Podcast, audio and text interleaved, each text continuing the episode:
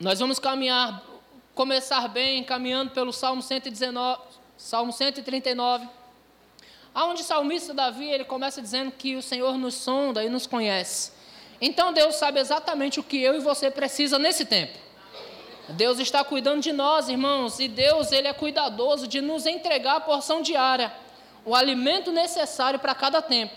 Não sei se você percebe, mas se você observar as igrejas, você começa a perceber que as igrejas elas falam, a cada tempo elas começam a falar a mesma língua.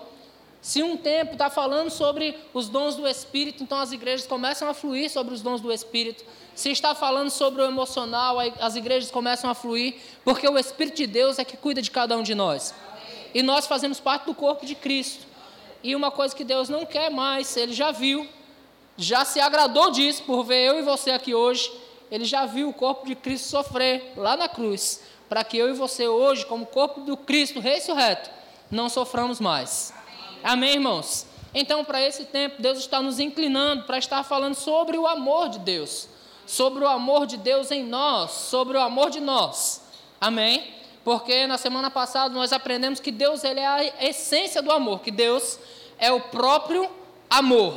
Amém, irmãos? E que nós, como filhos de Deus, temos o DNA do Pai. Então, se Deus é amor, logo nós devemos andar em amor, porque assim como Ele é, também nós somos nesse mundo. Amém, irmãos? Então não tem como, irmãos. A Bíblia diz que se alguém diz que ama a Deus e odeia seu irmão, esse tal nem conhece a Deus. Esse tal está longe de Deus. Não tem como nós dizermos que amamos a Deus e não andar em, em amor uns para com os outros, amém? Por isso é necessário que cada vez mais nós aprendamos como convém amar. Outrora, irmãos, eu entendia que o amor era algo só entre homem e mulher, então se apaixonava estava tudo certo. Mas, irmãos, e eu até achava que amava antes de conhecer o Senhor. Mas na verdade nós não amamos nem a nós mesmos. Antes de nós conhecermos ao Senhor, nós não amamos nem a nós mesmos. Como podemos amar ao próximo como a nós mesmos? Se nem a nós nós não amamos. Não é assim? Quantos aqui já perderam noite de sono fazendo bobagem que não deveria fazer? Você sabia que não deveria, mas estava fazendo. Graças a Deus que Cristo nos alcançou, não é? Porque você estava se destruindo, sabendo que estava se destruindo, mas como você estava em trevas, você não conseguia sair dela. Mas o salmista diz que o Senhor ele nos sonda e nos conhece, ele sabe quando, quando nos assentamos, quando nos deitamos. Não é assim que ele começa a dizer? E aí ele começa a, a viajar por aí. Ele diz: Olha, se eu me deter nos confins dos mares, ainda lá tua mão vai me sustentar. O que me mostra, irmãos, o cuidado de Deus conosco. E é sobre esse amor que eu quero falar hoje. Eu quero falar sobre o amor de Deus por nós. Né? Na semana passada eu deixei escapar e eu disse: olha, o amor de Deus estava desde o princípio conosco. Né? Então hoje nós vamos estar entrando dentro do amor de Deus por nós e do cuidado dele pelas nossas vidas. Mas eu também prometi que falaria um pouco sobre o amor não se alegra com a injustiça. Não foi isso? nós discorremos sobre 1 Coríntios capítulo 13 e nós falamos sobre cada um dos atributos do que o amor é. O amor é paciente, o amor é benigno, o amor não suspeita mal, o amor não arde em ciúmes, não se ufana, não se ensoberbece, né? E eu parei no amor não se alegra com a injustiça. Amém, irmãos? Então preste atenção, irmãos, o que nós aprendemos, muitos de nós aprendemos, alguns aqui já fizeram rema, alguns estão fazendo, alguns vão fazer. Amém, Amém irmãos? Porque eu creio que o que, é, o que é nosso é nosso, o diabo não pode tirar. Amém. Amém. Então, muito em breve o rema estará aqui. Olha quantas pessoas associadas. Amém. Né? Pastor Gustavo Heinrich aqui do lado, irmãos, conectado conosco. De repente o Rema venha para cá. Pode ser para a igreja dele, de repente o Rema vai lá para a vida plena. E nós vamos fazer o Rema lá, nós vamos para lá fazer o Rema. Porque, irmãos, o corpo de Cristo está crescendo e essas conexões, estarmos todos conectados no Evangelho pleno, isso é muito bom. Amém? Então, logo o Rema vai voltar, você vai aprender mais. Amém, irmãos? Mas nós aprendemos em uma matéria do Rema chamada Justiça de Deus e nós aprendemos que nós somos a justiça de Deus. Aquele que não conheceu o pecado, ele fez pecado por nós, 2 Coríntios 5, 21. Para quê, irmãos? Para que nele nós fôssemos feitos a justiça de Deus. E é muito bom nós sabermos que agora somos justiça de Deus, né? Outrora, em outra denominação, você, alguém perguntava: quantos justos nós temos aqui? Cadê? cadê? Os daqui, cadê os justos daqui? E nós ficávamos intimidados, porque justo. Não, justo só existe um. Aí nos apegávamos naquele texto de, de Romanos, né? Oh, não há um justo, não há nenhum sequer, não há quem entenda, não há quem busque a Deus. Todos se extraviaram, a uma se fizeram inúteis. Legal, irmãos, isso é lá no mundo. Amém? Agora aqui em Cristo nós fomos justificados. Uma vez justificados, somos justos. Mas se fomos justificados e somos chamados de justos, nós precisamos andar em justiça. Amém, irmãos? Porque o amor não se alegra com a injustiça. E nós poderíamos discorrer com isso um culto inteiro, ou uma semana inteira, ou até mesmo um ano inteiro, só falando sobre isso. Quantas vezes nós agimos em injustiça sem perceber? Vou dar um exemplo. Quantos aqui já marcou um horário com alguém e chegou atrasado? Eu pensei que era só eu que tinha feito isso. Vocês eram tudo crente. Você percebeu que você já foi injusto com alguém? Sem perceber, irmãos, isso acontece corriqueiramente. Isso vai acontecendo, você marca uma coisa, não, não consegue cumprir, você dá uma palavra, não consegue cumprir. Irmão, se você se compromete em pagar alguma coisa, por favor, pague. Amém, irmãos? Eu, eu, eu já falei, eu tenho um, um cunhado que ele é, era dono de uma empresa de internet, e ele disse que os piores clientes dele eram os crentes. Para vergonha nossa, isso? Ele dizia: Eu não gosto de crente, porque os piores clientes que eu tenho são os crentes. Quando vai ligar lá a internet, aí o crente prega a palavra para o cara, mas depois não paga. então, irmãos, quando nós andamos em injustiça, nós damos mau testemunho do amor de Deus. Aí não resolve você dizer assim: Olha, Jesus te ama. E Ele tem uma obra na tua vida. Se você não vê em mim, irmãos, um caráter irrepreensível, você não vai se converter. As pessoas estão querendo ver Deus em nós. Amém? Quantos aqui estão prontos para representar Deus para as pessoas? Eu não vou me deter muito sobre o amor não se alegra com a injustiça, porque senão eu fico só nisso o culto todo. Porque tem argumento para isso, irmãos. E eu tenho certeza que ia pegar você e ia pegar eu também. Porque a palavra que vai, ela vem. Amém, irmãos? Quando eu falo para você, quantos aqui já deu um horário e não cumpriu? Eu também. Tá? Eu só não levantei a mão para não para você não se escandalizar. Mas eu também já fiz isso. Então, irmãos, é necessário que nós nos, nos deixemos moldar pela palavra de Deus. A palavra quer que eu e você andemos em justiça, amém? Mas hoje eu quero falar sobre o grande amor de Deus por nós. E como eu disse, abre sua Bíblia lá em Salmo 139, por favor. Salmo 139. Glória a Deus pelo nosso data show. Entendemos que era o computador, mandamos arrumar mas ainda não é o computador. Mas seja lá o que for, será resolvido. Porque além de nós termos o favor de Deus por nós, ainda temos cuidado das coisas. Então nós vamos correr atrás de onde for para resolver isso. Salmo 139, 139, versículo 1, por favor. Eu vou ler bem rápido. O salmista diz: Senhor, tu me sondas e me conheces, sabe quando me assento, quando me deito, quando me levanto.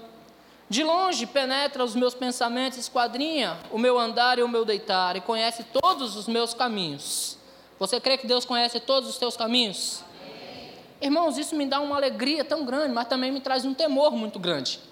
Deus, Ele conhece todos os meus caminhos, tanto aquilo que eu faço na presença de vocês, como também aquilo que eu faço em oculto. Deus nos conhece. Amém? Versículo 4: Ainda a palavra nem me chegou à língua, e tu, Senhor, já conhece toda. Tu me cercas por detrás e por diante, e sobre mim pões a mão. Tal conhecimento é maravilhoso demais para mim, é sobremodo elevado, não posso atingir. Para onde me ausentarei do teu espírito, ou para onde fugirei da tua face? Se subo aos céus, lá está, se faço a minha cama no mais profundo abismo, lá estás também. Se tomo as asas da alvorada e me detenho nos confins dos mares, ainda lá a tua mão haverá de me guiar. A tua destra me sustentará. Se eu digo, as trevas com efeito me encobrirão, A luz ao redor de mim se fará noite, até as próprias trevas não te serão escuras. As trevas e a luz são para ti a mesma coisa, pois tu formaste o meu interior, tu me teceste no seio da, da minha mãe. Graças te dou, visto que de modo assombrosamente maravilhoso me formaste, as tuas obras são admiráveis e a minha alma o sabe muito bem. O salmista está dizendo, irmãos, na verdade, sobre o cuidado de Deus. Ele vai continuar falando: olha, ainda os meus ossos não haviam se formado e você já tinha contado todos os meus dias. Deus já está no teu futuro e já está providenciando ele.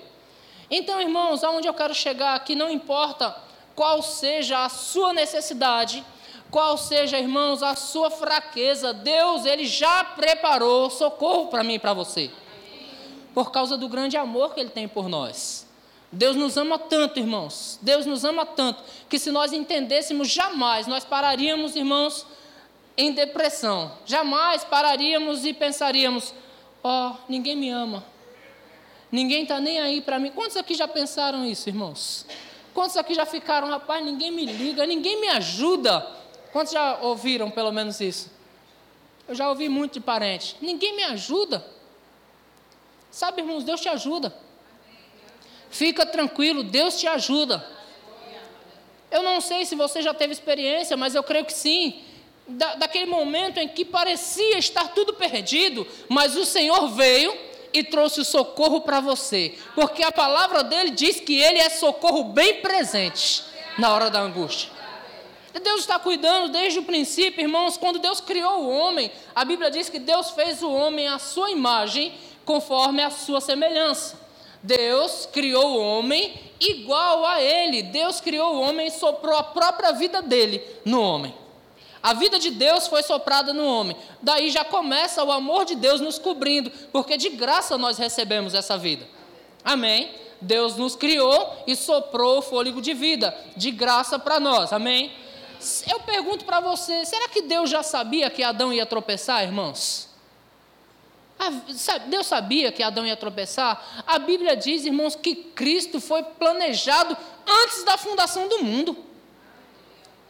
A, a salvação já havia, irmãos, sido predestinada antes da fundação do mundo. Quando Deus fez o homem, Deus já sabia que o homem ia tropeçar. E como Deus sabia, irmãos, e Deus nos ama tanto, Ele já preparou todo o plano de salvação para o homem. Amém. Amém. A primeira coisa que Deus fez, olha só, quando uma pessoa peca, alguém aqui já pecou? Agora eu vou buscando os corajosos. E depois de crente, quantos aqui já pecou ainda? Olha só, quando a pessoa peca, irmãos, logo vem culpa, vem condenação. Nós queremos nos isolar, nós não queremos ver ninguém, nós estamos envergonhados de nós mesmos, depois de crente, tá? Antes de crente, não, a gente é sem vergonha mesmo. Mas depois de crente, a gente fica envergonhado de nós mesmos. Aí nos isolamos, não queremos ver ninguém. E aí, irmãos, é legal quando nós achamos alguém que nos condene. Quantos já ouviram bem feito? mãe é perita em fazer isso, né? O filho se dá mal, a mãe diz: bem feito. Falei para não fazer. E não tem ninguém que nos ame mais na terra do que nossa própria mãe. Mas a mãe é a primeira a dizer: bem feito, eu falei para não fazer bem feito. E esse bem feito nos machuca ainda mais. Não é?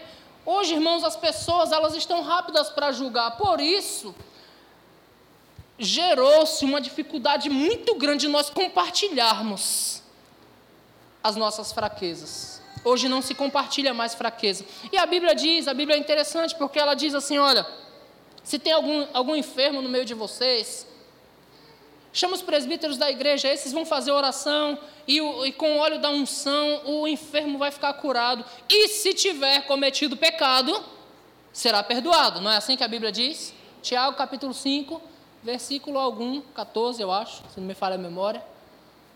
Tiago capítulo 5, versículo 14, se tiver cometido pecado, vai ser perdoado. Ótimo. Por que, que a Bíblia já diz isso? Porque 90% das enfermidades que nós adquirimos é por causa do nosso próprio pecado seja um pecado de glutonaria, seja qualquer outro pecado, irmãos, a Bíblia diz que o homem que pra, pratica a imoralidade peca contra o próprio corpo. Não é assim? Então, tudo que nós cometemos vai trazer prejuízo para nós mesmos. Mas a Escritura diz: se tiver cometido pecado, será perdoado. Deus é tão bom, né, irmãos? Mas na continuação do texto vai dizer assim: olha, confessai, pois, os vossos pecados uns aos outros e orai uns pelos outros e sereis curados. Mas hoje em dia está tão difícil confessar pecados, queridos. Por quê? Porque as pessoas são rápidas para julgar. As pessoas são muito rápidas para julgar. Eu posso dar um exemplo aqui básico, vou usar o Cosme aqui. Vem cá, Cosme. É, é metáfora, tá, irmãos? Para ficar bem claro que é metáfora. Quantos já ouviram lá na, na, em outra denominação? Olha, o irmão fulano caiu. Já ouviu essa? Caiu? Quantos já ouviram essa? Então, metaforicamente, o Cosme caiu. Metaforicamente. Aí o Cosme, muito corajoso, vem aqui na frente e pede perdão para todos os irmãos, na frente de todos os irmãos. Que coisa linda. Quantos têm coragem de fazer isso hoje? Aí o Cosme vem e pede perdão para todos os irmãos. Aí o pastor conversa com o Cosme, Cosme, você é uma bênção, senta aí, rapaz. Você continua sendo um sucesso, Deus continua te amando. Vamos trabalhar agora para nos corrigir. Legal, quantos viram o Cosme tocando ali na frente? Daqui um ano, se você ver o Cosmo tocando, você ainda vai virar a carinha e vai dizer assim: hum, hum. Porque nós estamos rápidos para julgar. E Deus conhece todas as nossas fraquezas. Deus sabe, irmãos, até onde nós conseguimos ir. Cada um de nós tem uma fraqueza consigo, cada um de nós, ninguém abre. Mas sabe, irmãos, que se nós confessar, eu nem sei por que eu estou andando por esse caminho. Você deve saber porque está ouvindo. Sabe que se nós confessamos os nossos pecados, é mais rápido para ser curado? Se não me falha a memória, foi o pastor Cláudio Duarte que disse que um pedófilo não nasce pedófilo. Começa com uma ideia. Vem só um pensamento na cabeça. Só que ele não fala para ninguém. E por ele não falar para ninguém, aquilo vai crescendo. Porque uma vez que ele abre a situação, morreu ali. Mas por ele não falar para ninguém, aquilo vai crescendo. Aquele pensamento vai aumentando. Vai gerando outros pensamentos e outros pensamentos, até que venha acontecer o ato. Porque ele não quer falar da sua fraqueza para ninguém. É vergonhoso falar das fraquezas. Sabe, irmãos, é bem-aventurado aquele que fala, que confessa os seus pecados. Amém? Mas, conhecendo você, Deus está cuidadoso com você. Amém, irmãos? Ainda que você não abra para ninguém, Deus esquadrinha os seus pensamentos. Você fica feliz ou temeroso com isso? Deus ele esquadrinha os teus pensamentos, irmãos. Então ele sabe do que você precisa. Amém? Então, desde o começo, Adão pecou, a primeira coisa que veio foi vergonha. Adão, cadê você? Deus procurando Adão. Adão brincando de esconde-esconde. E Deus procurando Adão, cadê você, Adão? Ouvi a tua voz no meio do jardim, e porque estava nu, me escondi. Vem logo a vergonha. Porque nós ficamos preocupados com a vergonha. Mas sabe o que Deus faz? Ele cobre a nossa vergonha. Porque em Cristo, a palavra do Senhor diz: no lugar da vergonha tereis o quê? Olha o cuidado de Deus. Lá no começo, Deus mostra o seu amor por nós. A primeira coisa que ele faz é cobrir a nossa vergonha. Deus não envergonha ninguém, irmãos. Deus não envergonha ninguém. Ninguém ficará envergonhado diante de Deus. Deus tem um cuidado todo especial conosco, irmãos. E ele faz o que? Deus faz o primeiro sacrifício, porque quando diz que ele faz vestimentas de pele de animal para Adão e para Eva, certamente animais já foram sacrificados por amor ao homem. Porque Deus criou o homem, a sua imagem, conforme a sua semelhança. Posteriormente vem Caim, não gosta muito, irmãos, da proposta que Deus tinha para ele, né? Caim, já com o seu coração corrompido, Abel fazia oferta para o Senhor e o Senhor se agradava de Abel e da sua oferta. Agora o Senhor não se agrada de Caim, mas o Senhor fala com Caim porque o Senhor ama a Caim, do mesmo jeito que o Senhor ama Abel. E o Senhor conversa com Caim e fala: Ei, Caim, o pecado já está na tua porta, cara. Cabe a você dominá-lo.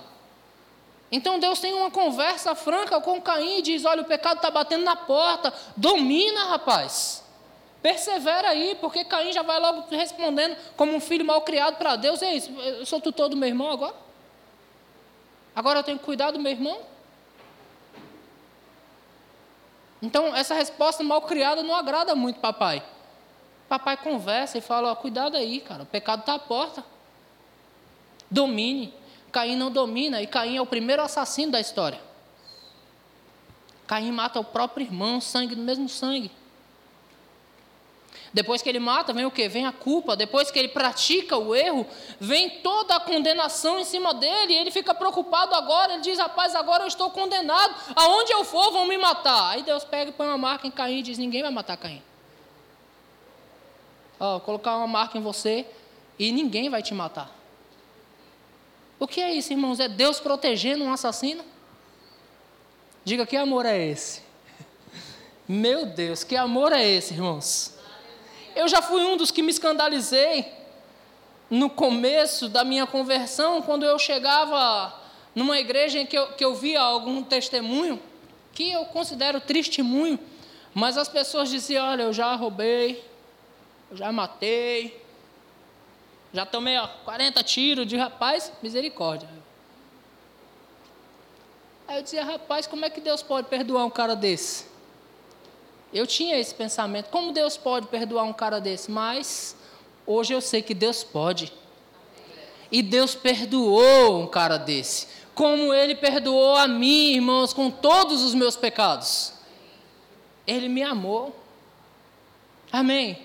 Olha o que o apóstolo Paulo ele diz no livro de Romanos, capítulo 5, e versículo de número 8. Romanos 5, 8.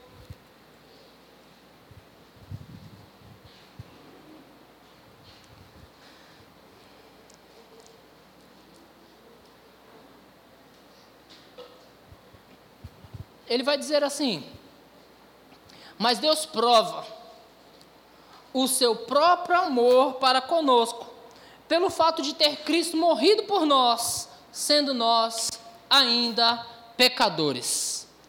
Quando Cristo morreu, irmãos, você pode dizer para mim há 2023 anos atrás. Você pode fazer um cálculo matemático de acordo com sistema cronológico e falar para mim que Cristo morreu naquela cruz, naquele dia.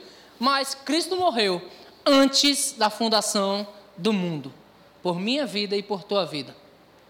Ele já havia sido predestinado para isso. Deus prova o seu próprio amor para conosco, quando nós ainda éramos esses, esse assassino. E quando éramos assassinos, irmãos? Quando matávamos pessoas dentro de nós, quando julgávamos pessoas, quando condenávamos pessoas. Quantos aqui antes de cristão? Eu vou perguntar antes, porque eu não vou aceitar hoje mais. Quantos aqui antes de cristão ficou sem falar com alguém? de mal. Coisa de criança, né? Fez assim com o dedinho e cortou lá. Matamos pessoas, irmãos, dentro de nós. Ah, não quero mais falar com esse cara, não. Como se aquela pessoa tivesse morrido para nós. E Deus nos amou. Mesmo quando nós estávamos matando pessoas, Deus estava nos amando. E sabe do que mais, irmãos? Ele estava nos protegendo. Presta atenção, eu aprendi no Rema sobre a cobertura de Deus, sobre estar debaixo da potente mão do Altíssimo. A Bíblia diz em, em Salmo capítulo 91: aquele que habita no esconderijo do Altíssimo. Quantos aqui estão habitando? o que habita no esconderijo do Altíssimo, a sombra do Onipotente descansará. E nós fazíamos até ilustrações com aquele guarda-chuva, né? Quando você está ali debaixo, você está protegido. Pode estar maior chuva lá fora, mas você está protegido aqui. Não é assim? Então nós nos, confia, nos, nos, confiamos nisso, estamos debaixo do esconderijo do Altíssimo. Mas essa mesma palavra também vai dizer que Deus, Ele se aproxima daqueles que se aproximam dEle. A mesma palavra de Deus diz que o pecado afasta o homem de Deus. Então vamos compreender melhor isso. Se o pecado nos afasta de Deus e depois de cristão nós ainda, ainda cometemos erros, Ainda depois de crente, nós nos afastamos de Deus. É como se nós saíssemos debaixo da potente mão do Senhor. Quando nós tropeçamos, é como se nós saíssemos, nós damos brecha para o inimigo entrar. Não é assim? Mas por que, que o diabo não nos devora? De uma vez. Porque o Senhor continua nos protegendo, irmãos porque o diabo não tem permissão para isso. Porque mesmo que você tropeçou, Deus ainda te ama. Eu não gosto muito de pregar essa mensagem que as pessoas pensam que tem legalidade para pecar. Não tem, tá, irmãos? Pastor não dá legalidade para você pecar. A palavra de Deus não dá legalidade para você pecar. Amém, Amém irmãos? Glória a Deus. Eu quero achar um texto aqui para eu poder ler com você. Por quê, irmãos? Meu Deus. O texto fugiu daqui. Fugiu mesmo. É o texto que diz que o amor de Cristo nos constrange. Se eu não me engano, está em Gálatas. O amor de Cristo nos constrange. Então presta atenção. Não é que nós ganhamos legalidade para pecar, é que como Deus nos amou de tal maneira a ponto de enviar Cristo para morrer no nosso lugar, isso nos constrangeu a viver amando Ele. Você entende isso? Você percebe, irmãos, que naturalmente, se você amar uma pessoa incondicionalmente e você fizer de tudo para beneficiar aquela pessoa, aquela pessoa fica constrangido em retribuir. Quantos sabem disso? Obrigado, minha irmã. Andar com enciclopédia do lado é top. Segundo aos Coríntios 5,14. Eu falando que é Gálatas, tá vendo? Olha eu em pecado. Segundo, e está aqui, ó. Segundo aos Coríntios 5,14. Eu estou procurando Gálatas. Segundo aos Coríntios 5,14 vai dizer assim, ó. Pois o amor de Cristo nos constrange. Julgando nós, isso, um morreu por todos, logo todos morreram e ele morreu por todos, para que os que vivem não vivam mais para si mesmo, ou não vivam mais para o pecado, ou não vivam mais para o tropeço, ou para qualquer tipo de concupiscência, mas para aquele que por eles morreu e ressuscitou. Então o amor de Cristo nos constrangeu a isso. Porque outrora, irmãos, vivíamos para nós mesmos, mas quando nós percebemos o tamanho do amor de Deus por nós, agora nós temos prazer em viver para Ele. Domingo passado, o pastor Luciano ministrou aqui. Por que nós fazemos o que nós fazemos? Ele começou com essa pergunta: Por que nos reunimos numa igreja, irmãos? Por que fazemos isso continuamente? Quantos vieram para cá hoje muito cansados? Rapaz, às vezes você tem um dia de trabalho puxado, você não dormiu direito à noite, você tá, o calor acabou com você, o sol, tudo judiou de você, as suas negociações, você de repente se deu bem, de repente se deu mal nos negócios, de repente tomou prejuízo, aí você chegou no horário do culto, você diz: "Eu vou ao culto". Por que que nós fazemos isso, irmãos? Porque o amor de Cristo nos constrangeu a isso. Por que nós fazemos o que fazemos? Porque nós trabalhamos, servimos ao Senhor e às vezes pagamos para trabalhar. Uma vez que para eu trabalhar secularmente, você vai ter que me pagar e tem que me pagar caro por isso. Porque eu gosto de ganhar dinheiro. Eu gosto de trabalhar, mas eu gosto mais do lucro que ele dá. Agora, por que para o Senhor nós trabalhamos e ainda pagamos para trabalhar?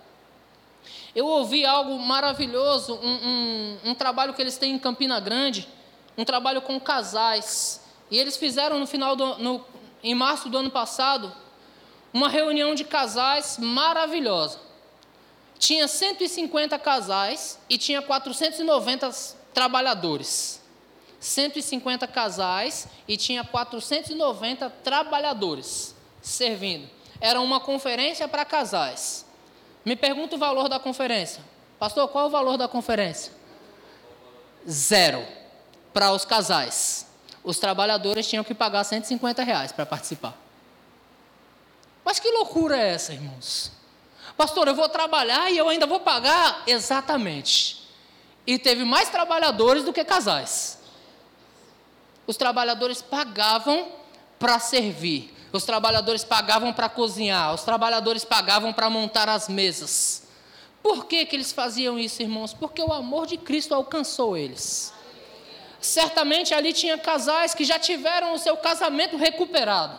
Certamente ali tinham pessoas, irmãos, que já tiveram de alguma forma milagre de Deus sobre a vida deles, porque a salvação trouxe isso para eles. Então, por causa do tamanho da gratidão, do constrangimento que o amor de Cristo trouxe por eles, agora eles se doam e fazem força por isso. E fazem com alegria. Sabe, irmãos, quando nós entendemos o amor que Deus tem por nós, nós fazemos essas coisas com alegria. Não é penoso para nós. Pelo contrário, irmãos, penoso deve ter sido para Cristo e para a cruz. Para nós é leve. Hoje nós chegamos aqui, sentamos debaixo de um ar-condicionado, fresquinho, ventiladores, tudo limpinho. Cristo não foi cuspido, esmurrado. Penoso foi para ele, para nós é prazeroso. Hoje está tudo fácil. Mas mesmo assim, nós ainda fazemos esforços por ele. O casal de missionário está com a gente. O que missionário faz? Missionário, às vezes, irmãos, Deus fala para ele, ó, sai da tua terra, do meio da parentela e vai para um lugar que eu vou te mostrar. Ah, tá, Senhor. Para onde mesmo? Vou te mostrar ainda. Só vai. Que loucura é essa? Porque nós amamos a Deus, dizendo, Amém, Senhor, eu estou indo. E aí faz igual Abraão, e fica peregrinando.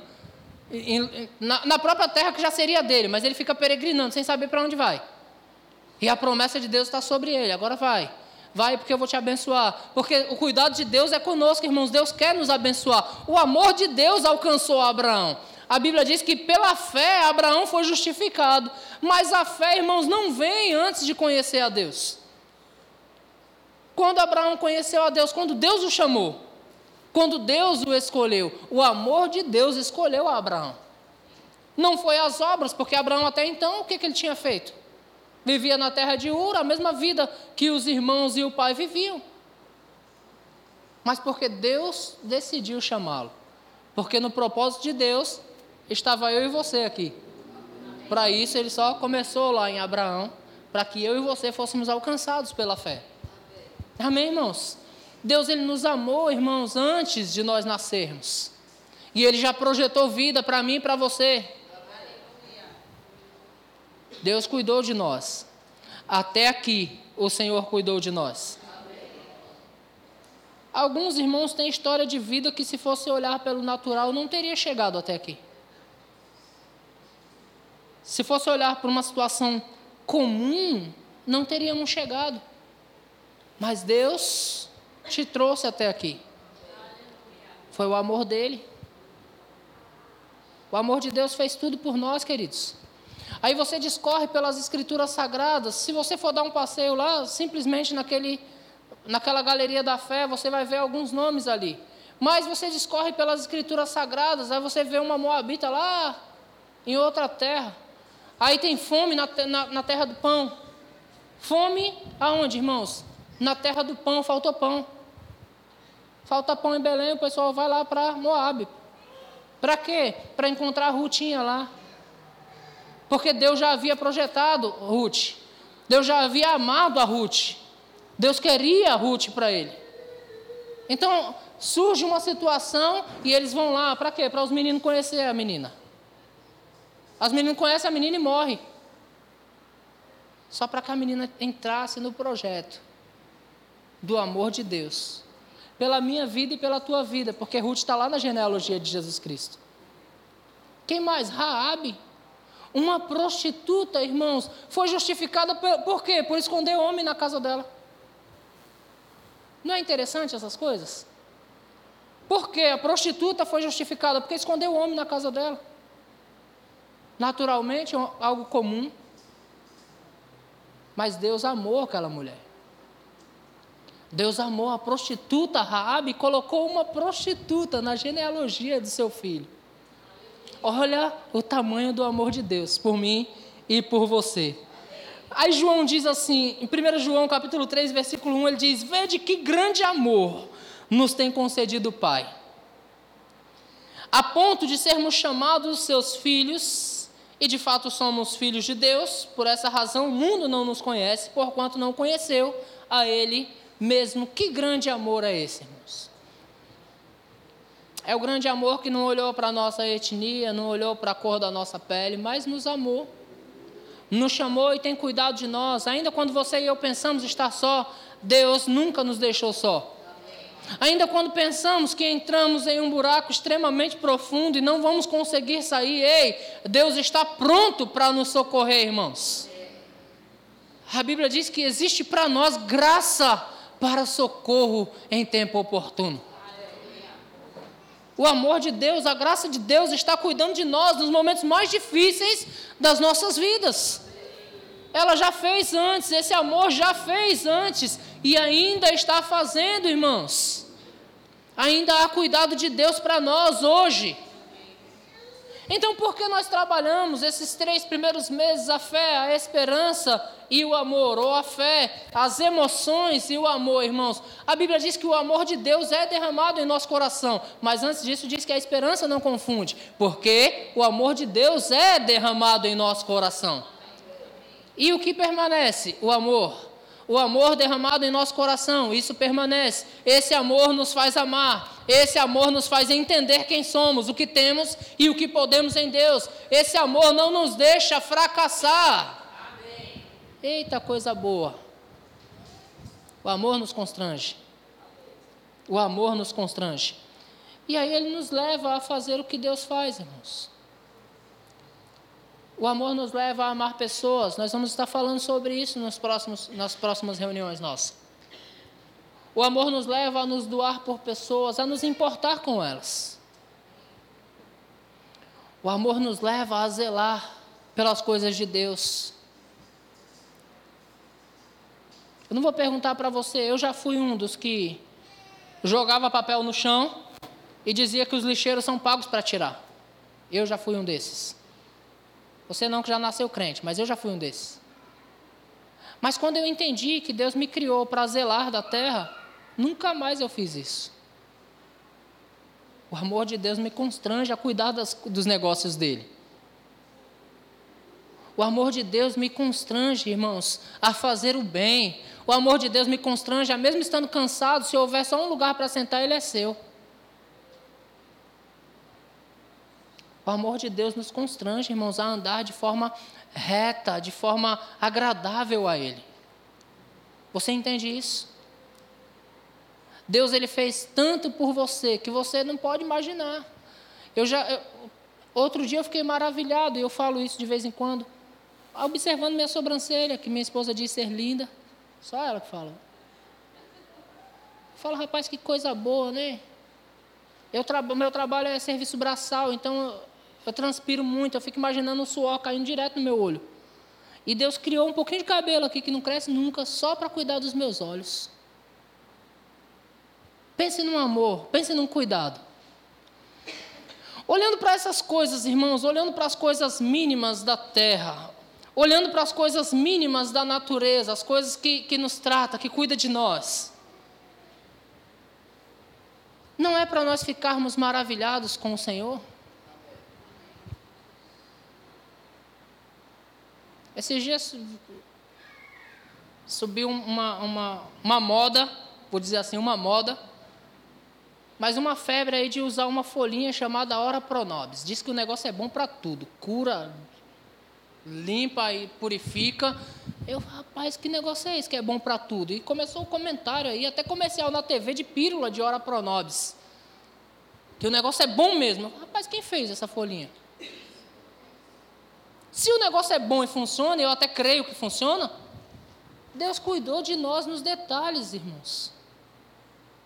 Ele sabe o que é bom para a tua pele, o que é bom para o teu cabelo, o que é bom para os teus olhos. E Deus criou tudo para mim e para você. a provisão necessária para você, a proteção necessária para você, o socorro que você precisa, irmãos. A porta aberta que você precisa amanhã já está pronta por Deus.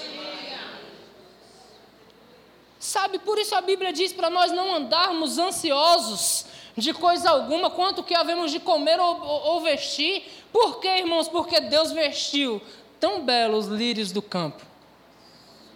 E olha o que ele faz comigo e com você. Será que ele não dava vestimenta melhor para nós do que os lírios do campo? Olha as aves do céu que nem semeiam, nem colhem, nem ajuntam em celeiro. Às vezes nós ficamos tão preocupados em guardar, né? Plano de previdência, é, é seguro de vida. Nada contra quem faz, não. Vocês têm que fazer mesmo. É aconselhável. Mas e as pessoas que não fizeram? E mesmo assim são sustentadas pelo Senhor. Como é que você explica isso? Alguém diz: Olha, você tem que pagar sua previdência, senão você não vai se aposentar nunca. Aí alguém que nunca pagou, vai lá no INSS e se aposenta. Como é que você explica essas coisas, irmãos? Aí você olha para uma pessoa que ganha consideráveis 150 mil reais. Aí você vai em outra pessoa que ganha um salário mínimo por mês e vive com o salário mínimo. Como é que você explica essas coisas, irmãos? Só pode ser o amor de Deus cuidando de nós. Só pode ser o amor de Deus cuidando de mim e de você, queridos.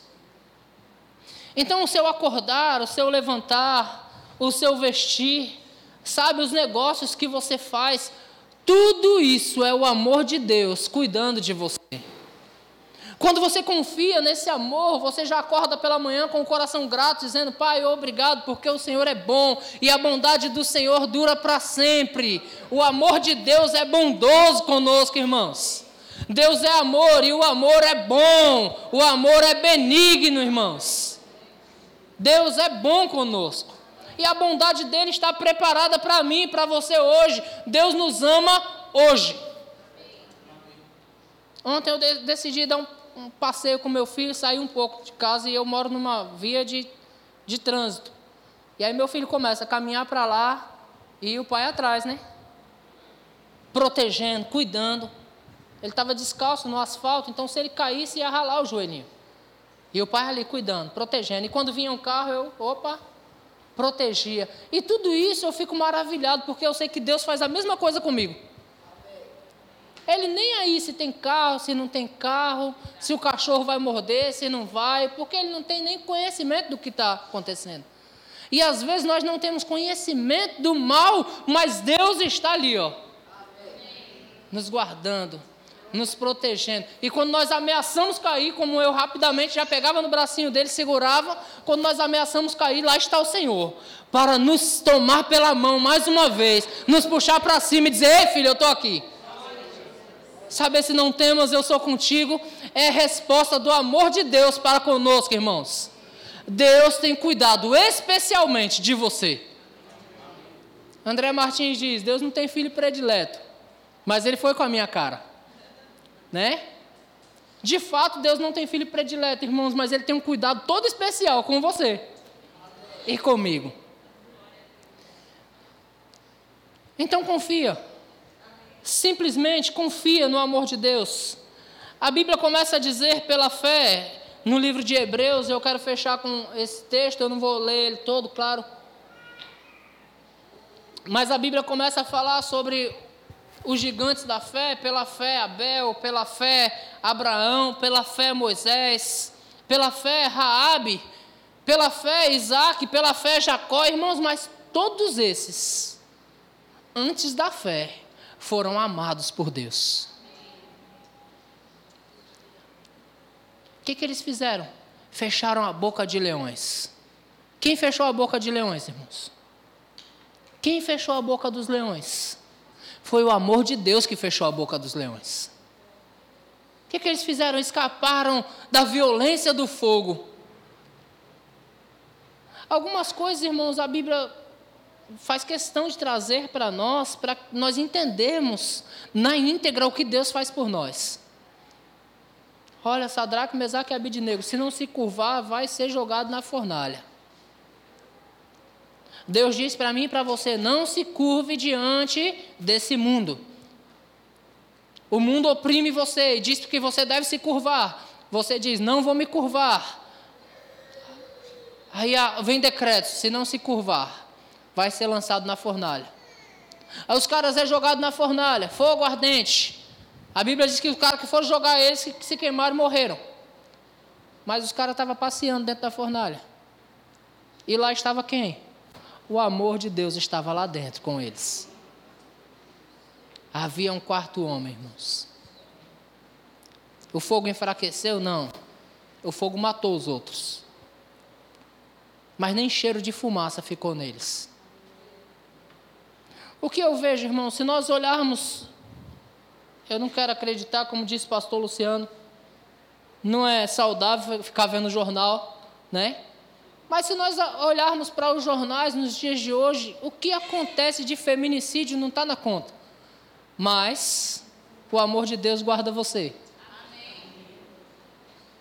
Homicídio, assalto, assassinato, tudo de ruim, irmãos. Mas o amor de Deus está te guardando. Por que isso? Porque você entendeu, porque você está constrangido com esse amor e porque agora você decidiu viver esse amor. Porque assim como ele é, também nós somos nesse mundo. Amém? Nós recebemos esse amor, esse amor é derramado em nossos corações, nós andamos nesse amor e o amor de Deus está nos protegendo de todo o mal. O amor de Deus guarda os nossos olhos de ver coisas ruins. Se houve um acidente ali, Deus já guia você para você ir pela outra rua, para você nem ver coisas ruins. O amor te protegendo por todos os lados. Só que às vezes eu e você não estamos apercebidos disso. Por isso que a Bíblia, por isso que o tema que veio no nosso coração é desenvolvendo o amor.